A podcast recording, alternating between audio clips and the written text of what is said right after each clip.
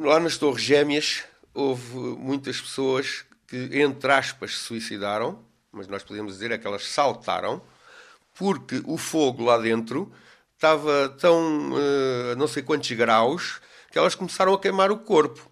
E então aquilo é tipo instinto animal, elas saltam para fugirem do fogo e para doer menos, mesmo que, pronto, aquela morte acaba com aquele sofrimento. Eu acho que nós é muito parecido ou quase igual. A única diferença é que o fogo, em vez de estar por fora, está por dentro. E nós temos que fugir daquilo.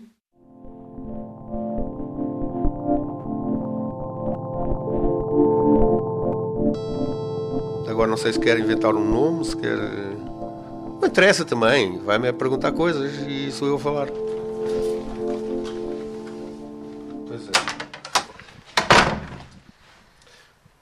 Casa bem, água, nada? Não, não é necessário, obrigada. Não, estou bem, obrigada. Mas pronto, era essa coisa das árvores genealógicas, por acaso isso é... Mas tem aí vários livros, não é? Sobre depressão, estou ali a ver a depressão. Tenho estudo. Esta é só sobre esta doença.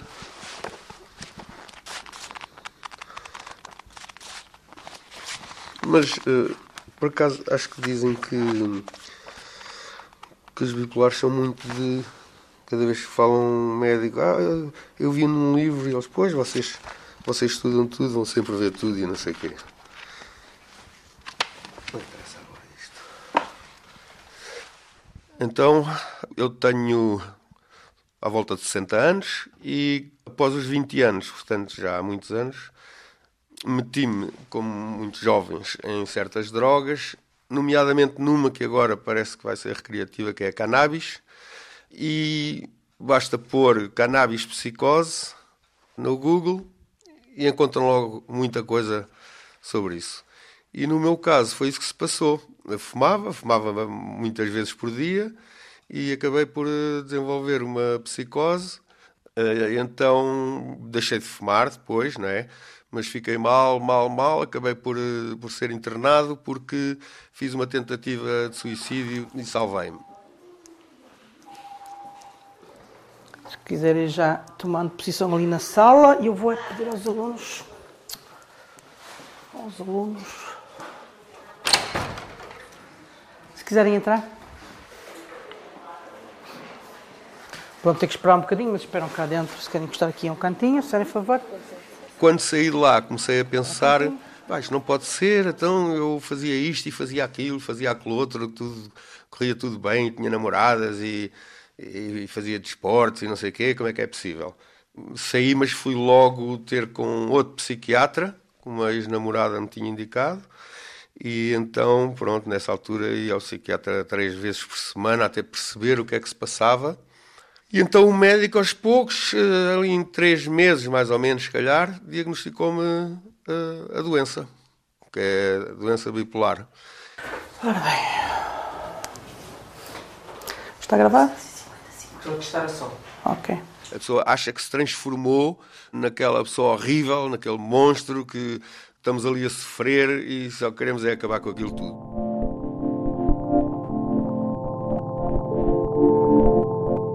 O primeiro diagnóstico foi por outro médico em 84 e o primeiro eletrochoque foi em 2016. Eu já venho, tá? Chamem quando. Bom, a gente fala aqui um bocadinho. Não digam as neiras porque está a gravar, está bem? Bom, bons dias, eu sou o Dr. Jorge Mota, daqui da unidade SCT. Eu sou o Dr. Jorge Mota, sou o responsável pela unidade de eletroconvulsivoterapia do Hospital Magalhães Lemos, no Porto, vice-presidente da Sociedade Portuguesa de Eletroconvulsivoterapia. Precisa que diga mais alguma coisa? Ah, a ver se vos explico um bocadinho o que é que estamos aqui a fazer está a ser dada cada vez mais formação aos alunos de enfermagem e medicina sobre, sobre esta, à medida que isto vai, se vai tornando conhecido, vai estar cada vez, divulgando cada vez mais informação, mas estar a ver isto na, na prática é completamente diferente. Bom, a eletroconvulsivoterapia é uma, uma terapêutica com mais de, de 80 anos, eh, que consiste em, eh, em induzir uma convulsão generalizada autolimitada através da aplicação na cabeça do doente de um estímulo elétrico que é doseado individualmente não é um choque elétrico no sentido de que, embora se faça passar uma corrente elétrica, um choque elétrico é uma coisa que é descontrolada, que é dolorosa, Nós aqui estamos a tratar doentes sob anestesia e a dose, como eu disse, é calculada para ser a, a, a mais adequada para uma recuperação clínica eficaz e ao mesmo tempo com redução ao máximo do risco de, de qualquer tipo de efeito colateral a nível cognitivo. Isto não tem nada a ver com as coisas que os eletrochoques que o Hitler fazia, em que as pessoas sofriam horrores. Nós aqui não sentimos absolutamente nada. Nadinha porque estamos anestesiados. Além disso, é um choque que dura um segundo, um, dois, uns segundos só. Já vamos chamar a enfermeira. Eu fico aqui a tomar conta disto. Os dois primeiros anos fiz mensalmente e com algumas uh, fases em que fiz aquilo que chamam os agudos, em que fiz, portanto, duas ou três semanas, uh, segunda, quarta e sexta, em fases que estava mais complicada. E agora, este terceiro ano, estou a fazer bimensal. Portanto, eu já tenho 12 e 12, 24, com mais 6, 30, já devo estar com 40 tratamentos. E já não atinjo nem as depressões tão profundas, nem as fases maníacas tão intensas e tão prolongadas. Melhorei muito, mas muitíssimo, muitíssimo. E neste momento já há vários anos que não estou a ser internada, nem compulsivamente, nem voluntariamente.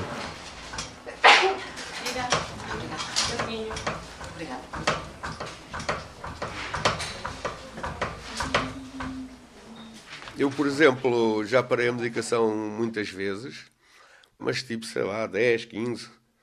E tenho um processo que hoje em dia já o conheço muito bem, não é? Porque isto já são 40 anos disto, ou 38. E o processo é, é, o seguinte: eu paro, tipo um vício, como, quase como o da droga, mas ao contrário, em vez de ir buscar a droga, é parar de a tomar. Eu não sei se é a pessoa a rejeitar que, que tem este problema, ou se muitas vezes os médicos dizem que, neste caso dos bipolares, é a procura de euforia já vivida.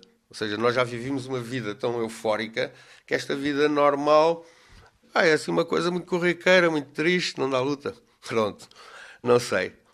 Mas sei é que eu, ao fim de uns três meses, começo a modificar-me, começo a sentir-me mal. Já houve vezes em que fiquei eufórico, mas tipo, sei lá, 10%. Começo-me a sentir mal. Ao fim de seis meses, já estou completamente deprimido e está tudo negativo, está tudo pronto, já estou a arder por dentro. E quando chego ali aos nove meses, ou vou ter com a medicina e com a psiquiatria e com tratamentos, ou então tenho que fazer alguma coisa. Morrer, por exemplo. ou uma ou outra. E então, pronto, lá tenho eu ido para os médicos. Eu, eu vou fazer uma pergunta que não sei, vai dar uma resposta torta. Em que século é que vocês nasceram?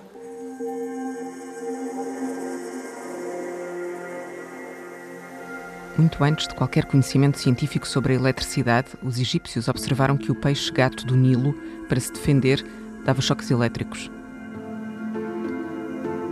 Na Grécia Antiga e no Império Romano, a dormência causada no corpo em contato com os peixes elétricos foi explorada no tratamento de várias doenças. Hipócrates escreveu: Um torpor moderado alivia a dor. O imperador Cláudio, que assumiu o trono depois de Calígula e antes de Nero, ele tinha muitas dores de cabeça e foi um médico chamado Scribónios Largos que começou a colocar-lhe raias torpedo na testa. Estas descargas anestésicas e terapêuticas mantiveram-se na área do Nilo. A carne da raia torpedo era consumida na África Oriental com o objetivo de assimilar a energia dos peixes. As crianças doentes eram colocadas em poças de água com raias torpedo. Mais tarde, no século XVI, quando os missionários jesuítas portugueses chegaram à Etiópia, eles viram que os choques elétricos do peixe-gato eram usados para expulsar demónios. Então, depois apareceram os eletricistas médicos e a eletroterapia nos séculos XVII e XVIII, com fama de curar doentes possuídos por demónios, com ansiedade dores de cabeça e depois nas chamadas doenças nervosas. No século XIX, a chegada da corrente elétrica industrial deu um novo impulso às experiências sobre o uso da eletricidade em tratamentos médicos. Mas, ao mesmo tempo, já vinha sendo explorada a ideia de que uma convulsão um choque podia ter um efeito terapêutico. A cânfora, aquela resina com um cheiro acre e estimulante, chegou a ser usada para provocar convulsões e tratar psicoses.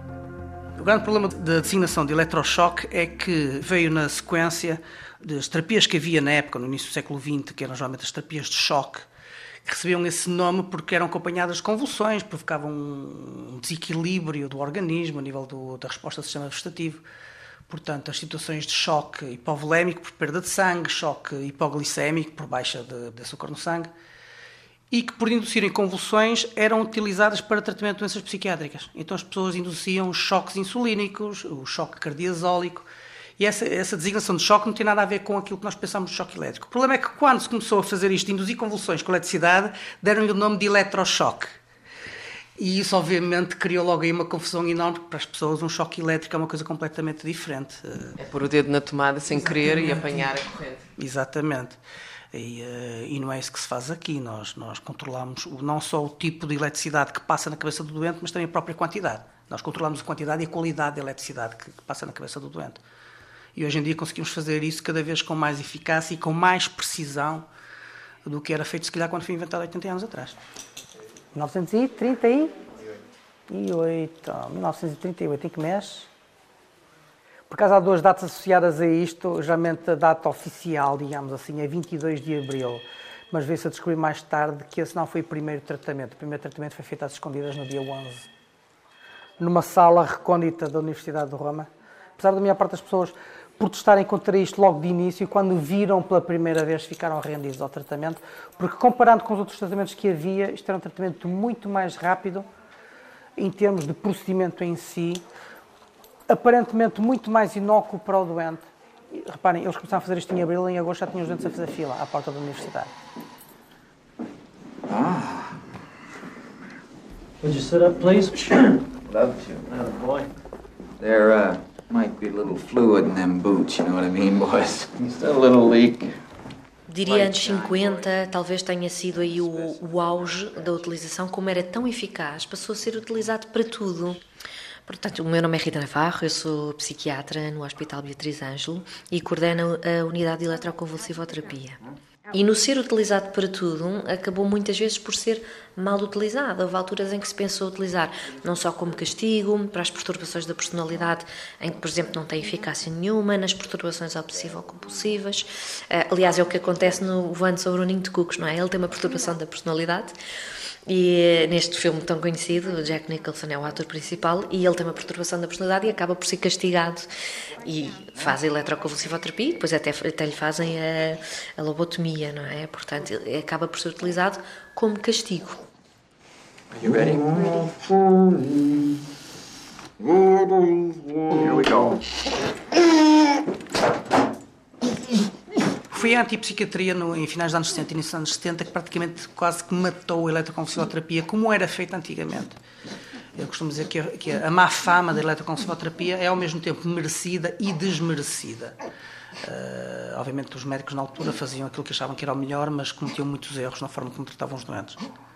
E os próprios doentes, ao queixarem-se disso, e os movimentos antipsiquiátricos, uh, ao atacarem a psiquiatria e atacarem a eletroconvulsivoterapia, acho que fizeram um excelente favor à eletroconvulsivoterapia, porque foram eles que deram origem à chamada eletroconvulsivoterapia modificada, ou seja, neste momento o que nós assistimos, esta, esta máquina, é o culminar de um, de um melhoramento tecnológico que já começou para aí em finais dos anos 70. Só um bocadinho para eu registrar aqui isto. Tem piada porque o auge, o grande auge do movimento antipsiquiátrico foi em 1976, que é quando o Voando Sombrinho de Cucos recebe os Oscars e os movimentos antipsiquiátricos ganham um importante processo nos Estados Unidos contra a eletroconvulsivoterapia e contra a psiquiatria. Uh, mas é exatamente o ano em que é teorizado a eletroconvulsivoterapia modificada. Portanto, a técnica morreu nesse ano, mas nós mantivemos essa imagem. As pessoas veem os filmes, veem o filme Voando Sombrinho de Cucos, pensam que ainda é assim que se faz. Mas a eletroconvulsivoterapia nunca conseguiu exatamente recuperar o nível de, de utilização que tinha, porque começou a haver alternativas, não é? Ao pental 200? Uhum. Ok. Há definitivamente muito estigma ainda em relação à eletroconvulsivoterapia. É um tratamento muito eficaz, mas com muito má reputação. E essa má reputação é algo que ainda está muito presente, quer no imaginário das pessoas, não é, da população geral, quer muitas vezes no dos médicos, até por vezes dos psiquiatras.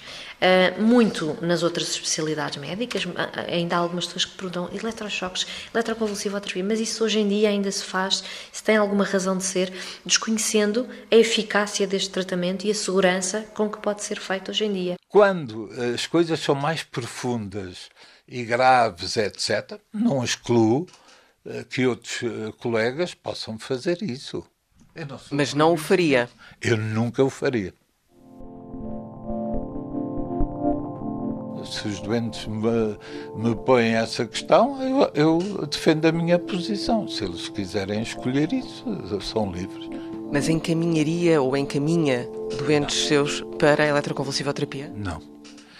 Uh, João Cabral Fernandes, uh, sou um psiquiatra que procura ter uma visão biopsicossocial, portanto, que tem os aporos da neurobiologia tem a visão, portanto, social, cultural hum, e psicológica. Tem que idade? Eu tenho 73 anos. Está reformado do serviço público há três anos? Sim. Ainda quando estava no antigo Júlio de Matos, portanto, não é? Foi diretor clínico entre 2001 e 2004 e antes disso também lá esteve. Qual é que era a sua relação com a eletroconvulsivoterapia nessa altura? Nessa altura não havia, portanto, não havia nenhuma unidade. Antes é que se fazia muito, tanto que os aparelhos eram obsoletos, eh, eram feitos em fila de doentes, portanto era a velha psiquiatria que imperava. Mas chegou a fazer eletrochoques. Eh, no antigo Júlio de Matos? Não, nunca fiz. Eu, cá em Portugal, quando era diretor, aprovei a feitura de, de, de, da escolha da eletroconvulsiva terapia apenas em dois doentes. Portanto, está a ver. Não... Mas ainda em 2009, Sem quando chegou a referir que considerava que era um método grosseiro e desumano, portanto, há precisamente 10 anos, mantém esta perspectiva? Uh, o grosseiro, vamos retirar a palavra, ok?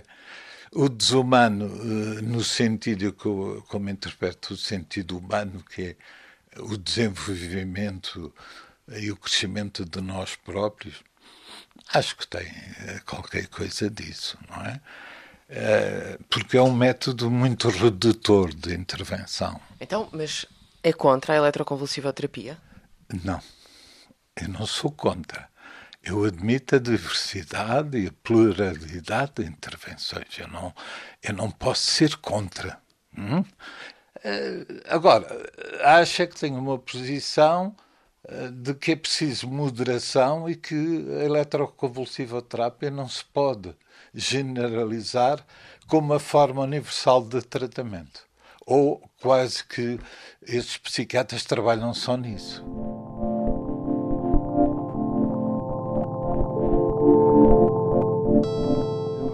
Penso que tenha receio do avanço da neurobiologia, porque eu não posso ter, ter isso. Eu tenho é que essa perspectiva seja considerada eh, a única, não é? E que, portanto, esmaga as outras perspectivas, a perspectiva sistémica, a perspectiva psicoterapêutica, o, o construto da, da psicanálise, e que, portanto, arrase isso. Percebe o meu ponto de vista? Fiz uh, dois anos de psicanálise, também quando tinha pai, sei, 26, 28. Achei interessante, mas acho que era bom para uma pessoa que, que vivesse aí 800 anos. Já fiz também terapia cognitiva comportamental com duas psicólogas, mas isto ao mesmo tempo que a medicação. A nossa medicação vai atuar em neurotransmissores. Não ajuda nada no relacionamento com, com o tio, ou com o pai, ou com, ou com, o gato. Isso já é mais a psicoterapia. E, quanto muito a psicoterapia pode é dar armas para se lidar com as situações. Por exemplo, aquele caso de a pessoa parar a medicação, que é um vício que não é meu, é nosso. Esse, essa situação, uma psicóloga, um psicanalista, já pode, com o seu trabalho, fazer com que a pessoa assuma de uma vez por todas eh, que tem que tomar a medicação. Porque há, muita, há muito problema nisso, por exemplo. Só isso já é uma vantagem muito grande. Mas estava a dizer, nós só vamos fazer isto assim nas grandes patologias aqui da psiquiatria? Como está demonstrado que uh, a técnica permite uma recuperação anatómica e funcional do cérebro humano, uh, só faz sentido aplicar a técnica em patologias que possam ter esse tipo de alteração, de alteração anatómica e funcional. Estamos a falar de, das psicoses esquizofrénicas agudizadas, das catatonias, depressões endógenas, manias. Esses quadros são aqueles que realmente podem beneficiar da eletroconvulsivoterapia, que acabam por ser aqueles que constituem a maior parte da nossa amostra de doenças nos hospitais psiquiátricos. Aliás, isso foi uma coisa que foi reconhecida na eletroconvulsivoterapia logo nos seus inícios. Não é? Funciona muito bem em depressão e psicose, que compõem quase 90% dos doentes do hospital psiquiátrico. Portanto, eh, junta-se um bocadinho a, a fome à vontade de comer, como diz o povo.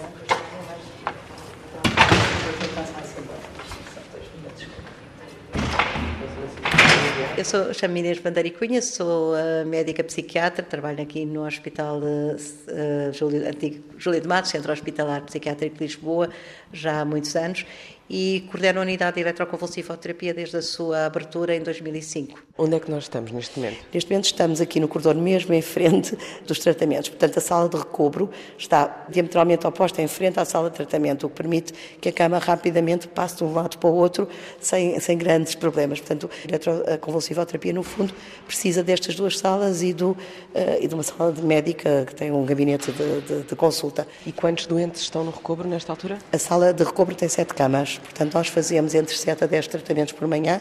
Portanto, nos casos em que temos mais doentes, eh, vamos ter que ir esperando que os doentes, os primeiros, vão saindo para deitar outros doentes. O máximo que fazemos é 10, é aquilo que é possível durante uma manhã. E ali na sala de recobro, portanto, estão uh, enfermeiros, a equipa está Sim, dividida a equipa, também a equipa entre é as duas constituída salas? sempre por um psiquiatra, um anestesista, dois enfermeiros, um está na sala de tratamento, outro, outro está no recobro, uma uh, assistente operacional, portanto, uma pessoa que ajuda o enfermeiro, e um técnico de neurofisiologia que tem como função colocar os elétrodos, trabalhar um pouco na máquina comigo, ajudando-me, porque o trabalho acaba por ter que sair muitas vezes para falar com os doentes, para falar com os familiares, e, portanto, temos algum, um técnico que acaba por fazer um apoio na parte mais do aparelho do ECT. Estamos na sala de tratamento e que vai uma senhora começar a fazer o tratamento agora. Só quando eu falar uh, este tratamento de eletroconvulsoterapia fica assim um bocadinho, como é que eu ia dizer, uh, quase que assustada. Porque eu tenho um problema, já tenho um problema desde os 8 anos e tenho 43, pronto. Acontece que agora, eu há um ano e meio que andava com, com andava, pronto, isso ainda ando, mas pronto, com, com depressão e hum, só há pouco tempo, só desde que comecei a fazer este tratamento, é que comecei a sentir, hum, sentir melhoras. E um ano e meio com depressão é, é complicado, não é?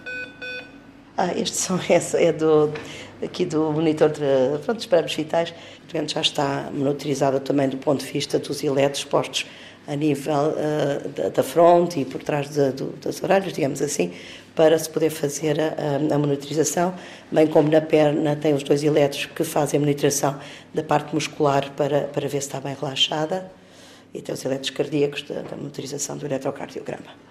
Portanto, agora a colega da anestesia está a pôr as pás, que são as pás da, da, da estimulação. Estamos em impedância, que é a resistência à corrente elétrica, que deverá estar uh, entre 500, à volta de 500 ou abaixo, que embora varie um bocadinho, porque também há fatores que têm a ver com o próprio doente. 460. Então agora faço a estimulação, que é este barulho.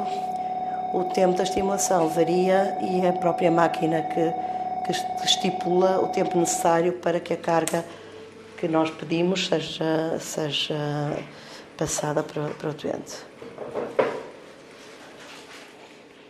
O doente está bastante relaxado, nota só uma pequenina contração dos músculos mínima. Portanto, a monitorização da crise convulsiva tem que ser feita via eletroencefalograma, não é? Porque não vimos a crise, já parou, não, está, não se vê nada e continua o cérebro em crise. No fundo, temos de monitorizar pelo EEG.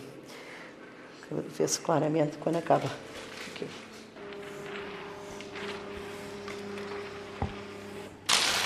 Dados saem em papel térmico e depois nós registramos sempre duplamente em, numa, num registro aqui do serviço e outro registro que vai para o médico assistente. Só aqui passar para os meus colegas para registarmos.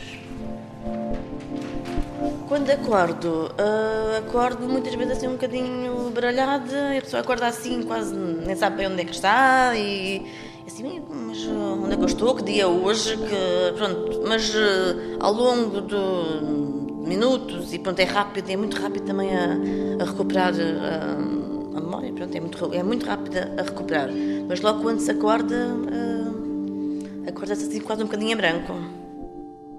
Não é, não é uma cura, não é uma cura. Uh, não, eu, eu, já tinha ouvido falar há muito tempo. Como todos nós, viu o ano sobre o ninho de cooks e mais o Missa Jones e não sei o quê, e a pessoa fica ali um bocado uh, assustada com aquilo. Mas estava nessa situação que parecia que estava a aumentar a medicação e aquilo não, não, não resultava.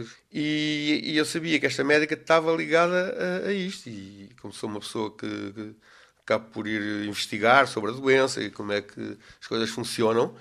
Fui lá quase de joelhos ter com ela. Estava mesmo assim já em estado muito mau.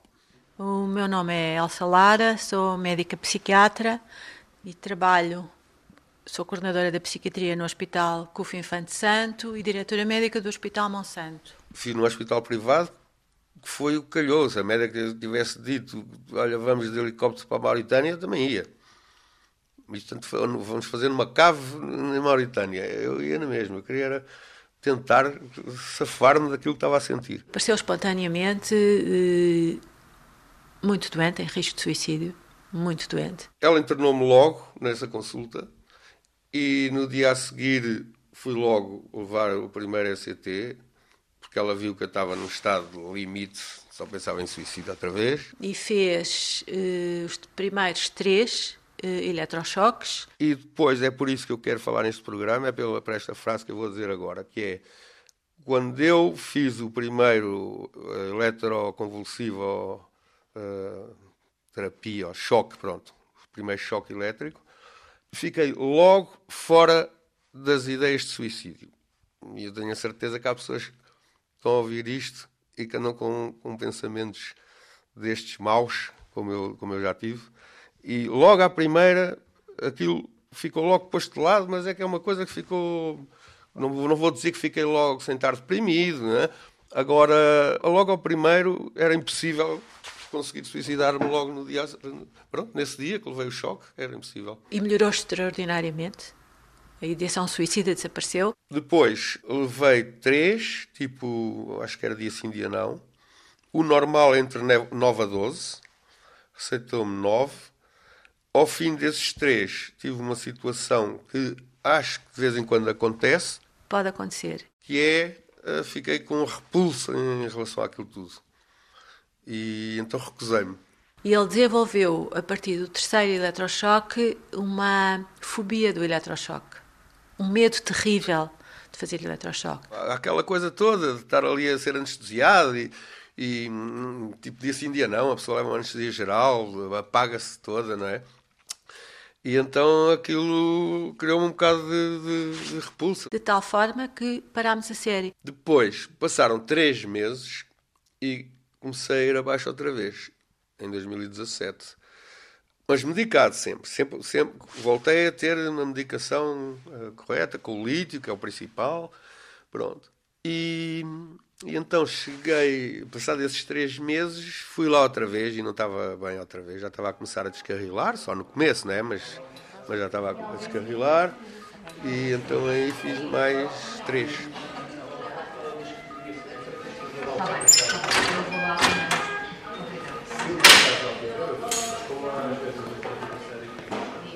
Qual é a minha música favorita?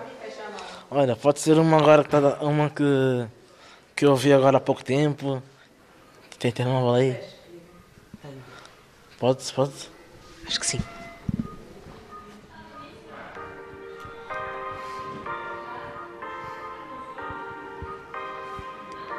É esta? Yeah. tenho 26 anos. Por acaso não sei ainda qual profissão que gostava de ter. Vou jogar a bola já não consigo. Com este peso aqui que eu tenho, já não consigo. Uh, mas gostava de trabalhar numa loja de roupa, se calhar.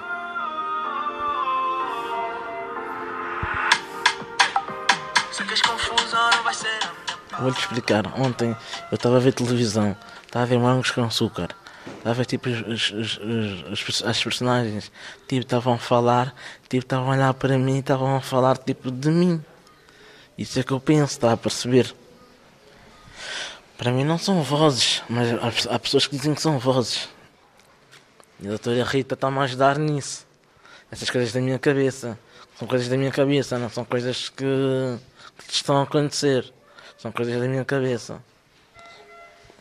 E é isso. Agora estou aqui a fazer tratamentos para as coisas da minha cabeça, para, para me ajudar. Da minha doença que eu tenho, que é esquizofrenia e epilepsia. Assim, que é a minha doença. Não sei.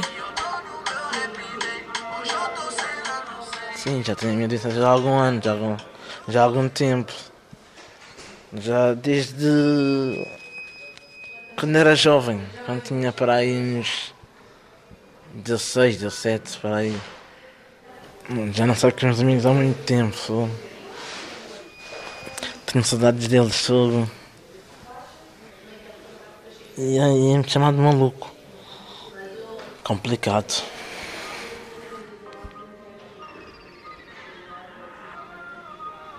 Pode pôr mais alto.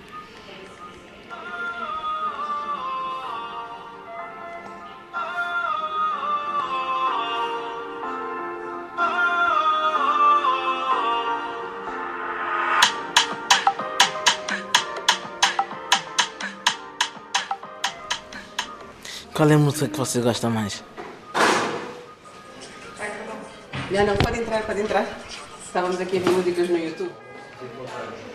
Antes, o meu nome é Rita Navarro, eu sou psiquiatra no Hospital Beatriz Ângelo e coordeno a unidade de eletroconvulsivoterapia. O hospital abriu em 2012. Entretanto, em 2013 entrei eu e montámos a unidade que começou a funcionar em 2014. Eh, eu nunca tive um doente que tivesse recusado eletroconvulsivoterapia, desde que bem explicado. Tenho muitas vezes que desmistificar a questão de, do queimar neurónios. Não. A eletroconvulsivoterapia está até associada à neurogênese, à regeneração dos neurónios também. Portanto, não queima de todo neurónios, pelo contrário, eh, melhora a conectividade, as conexões a nível cerebral, apesar de provocar alguns efeitos na memória, sobretudo no ciclo agudo, na fase aguda, mas que depois são geralmente efeitos que acabam por se dissipar. Pronto, essa é outra área. Por exemplo, aquilo que eu fiz no dia anterior ao primeiro choque, imagino que eu tinha ido por uma autoestrada em vez de por outra, que tinha ido ver revistas eh, na bomba da gasolina. Depois do choque, à vinda, com a pessoa que me levou, não me lembrava por onde tinha ido, não me lembrava nada da revista, não sei quê, que tinha tido essa conversa, não sei quantos. Depois mostraram-me e eu fiquei mesmo apatetado, porque não me lembrava de nada, não conseguia lembrar de nada. Agora, o que eu sei é que uma pessoa também que está disposta a suicidar-se não tem muitas opções, está com a memória, é memória, não é? Mas o que lhe aconteceu no dia anterior, depois voltou a lembrar-se? Teve depois alguma memória disso? Sim, fui recuperando e depois fiquei com a consciência, tinha estado ali, tinha visto isto, tinha, tinha. mas foi assim aos poucos, não foi logo. Mas não teve uh, problemas em relação a memórias mais antigas? É assim, a doença causa problemas na memória. E esta medica as medicações, antidepressivas, coisa toda, e as depressões, as próprias depressões, causam problemas na memória. Portanto, eu acho que tenho quase certeza uma memória muito pior que a sua. Mas não tenho certeza é se foi da medicação, se foi mais da doença, era o que eu gostava, e se algumas coisas podem ter a ver com os choques. Não tenho a certeza se fiquei de pior de memória ou não. Sim, senhora enfermeira, sim. Hã? Vi o iogurte, não me apetecia mais nada. Não, não, não, não. Também nos esquecemos um bocado de certas coisas. Ah, ah, ah, agora já me vou lembrando. Mas no princípio uh, nem sequer sabia onde é que era o laboratório para fazer análises. Mas agora, há muita coisa que ainda não me lembro. Tenho que perguntar ao meu marido como é, como não é. Há coisas que ele conversa comigo que eu não tenho ideia de, das coisas. Mas é, é, o doutor diz que é normal, que o tempo vai, vai pronto, reagindo. Olha, o que é preciso é ver os meus filhos, ver os meus netos, ver, conhecer as pessoas. Uh, pronto, estou contente, estou contente. Estou. Bom dia. Olá. Olá, bom dia. A minha mulher, a depressão que sofreu foi uma depressão muito difícil, muito difícil, muito difícil. Ela andava com umas ideias um bocado uh, maléficas, chamamos assim. Ela tinha umas ideias um bocado distorcidas da vida e, e eu andava muito preocupado. E ela acabou por esquecer, chamemos assim, não digo que por completo, mas acabou por arredar essas ideias que ela tinha um bocado da vida e do que, é, do que havia de fazer à vida e tudo isso. Só isso já bastou para que eu considere que este tratamento foi eficaz.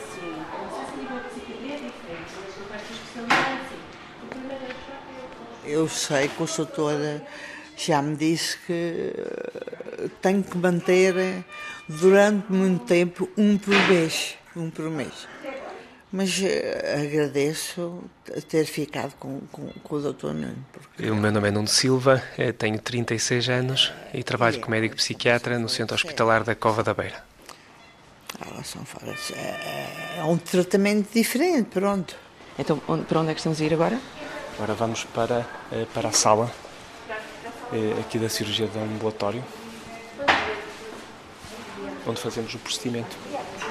E o facto disto ser feito em contexto de bloco operatório é uma opção da vossa unidade ou tem a ver com a própria estrutura do hospital? Sim, isto prende-se com. Não é que seja um procedimento que tenha que obrigatoriamente ser realizado aqui, mas obviamente que há um acréscimo a nível de, de segurança em caso de haver algum tipo de complicação, por causa dos meios que temos disponíveis, mas também no sentido de destigmatizar um pouco o procedimento, porque digamos que aqui são feitos procedimentos de várias especialidades e no sentido disto ser simplesmente mais um. Como é que se consegue abordar esta questão do estigma? E, por, por exemplo, agir de acordo com uma prática baseada na, na, evidência e facilitar esse tipo de prática. As próprias instituições abrirem-se ao procedimento, não porque gostam ou deixam de gostar, mas de acordo com o que a evidência diz. E a evidência mostra claramente que é um procedimento eficaz, enfim, e em que a razão benefício-custo é claramente positiva.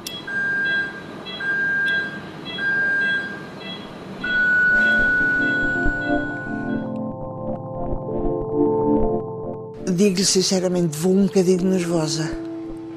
Vou sempre um bocadinho nervosa. Porquê? Mas não é dos, dos choques, é porque eu, eu, a gente não vai sentir. É da anestesia. Julgo que não vou acordar, julgo que, pronto, essas coisas. Já me explicaram que, que é uma coisa tão pequenina. E como de facto eu passado um quarto, de hora ou 20 minutos, estou a sair para o meu pé, não é? E visto, e, e tudo. Mas vou sempre um bocadinho, um bocadinho nervosa, sim, vou.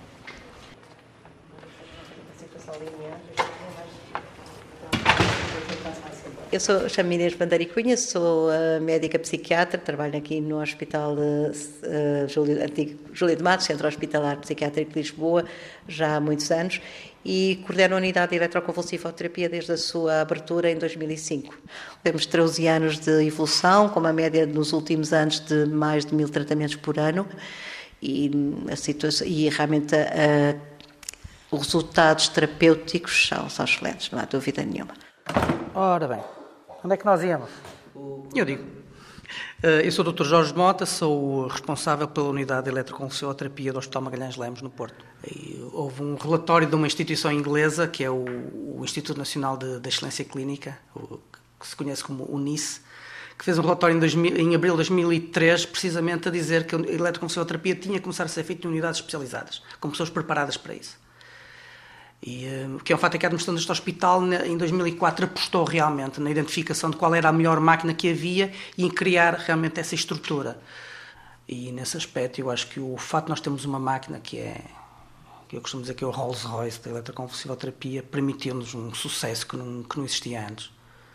E temos vindo a investir cada vez mais nisso.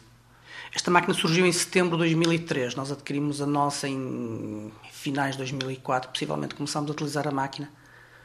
Uh, fomos a primeira unidade a nível nacional a utilizar esta máquina e uh, eu sou responsável pela unidade apenas a partir de 2006.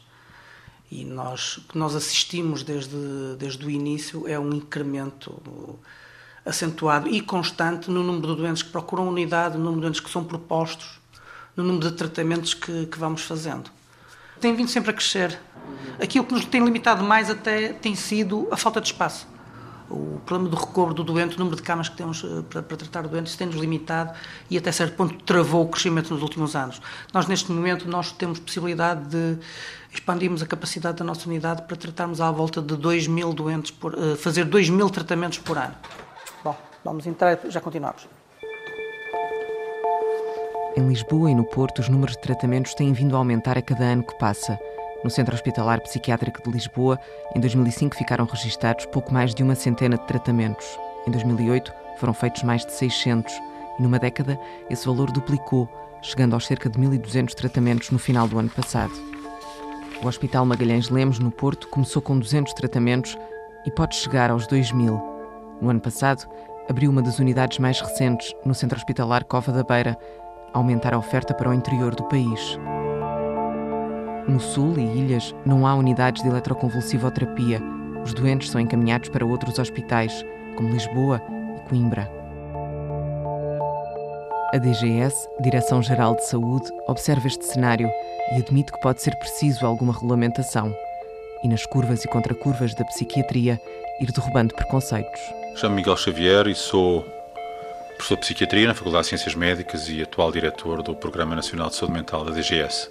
Eu acho que a primeira chamada de atenção que tem de se fazer é que está na altura de começarmos a desestigmatizarmos, tirarmos o estigma uh, ao ECT, tal como foi, preciso tirar o estigma a outras coisas da psiquiatria, ainda que o estigma em relação à psiquiatria, como se sabe, persista uh, dentro de nós todos, não é?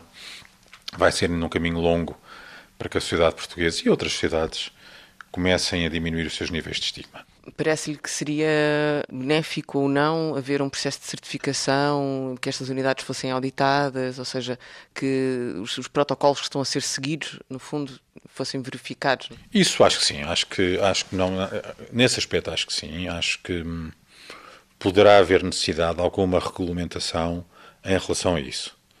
Eh, não propriamente em como é que o médico vai executar a técnica, porque isso é uma questão de natureza médica, não há normas para se dizer como é que o cirurgião corta a pele quando vai fazer uma apendicite. Isso é uma questão de natureza técnica e clínica. Agora, há aqui um conjunto de dimensões que eventualmente poderia beneficiar de uma regulamentação geral. Volto a dizer geral, e não específica em relação ao procedimento técnico em si. Nós só damos o tratamento depois do doente fascicular, que é os músculos relaxarem com o efeito do relaxamento muscular. Agora, tens luz? Tens luz? Vou aplicar estímulo.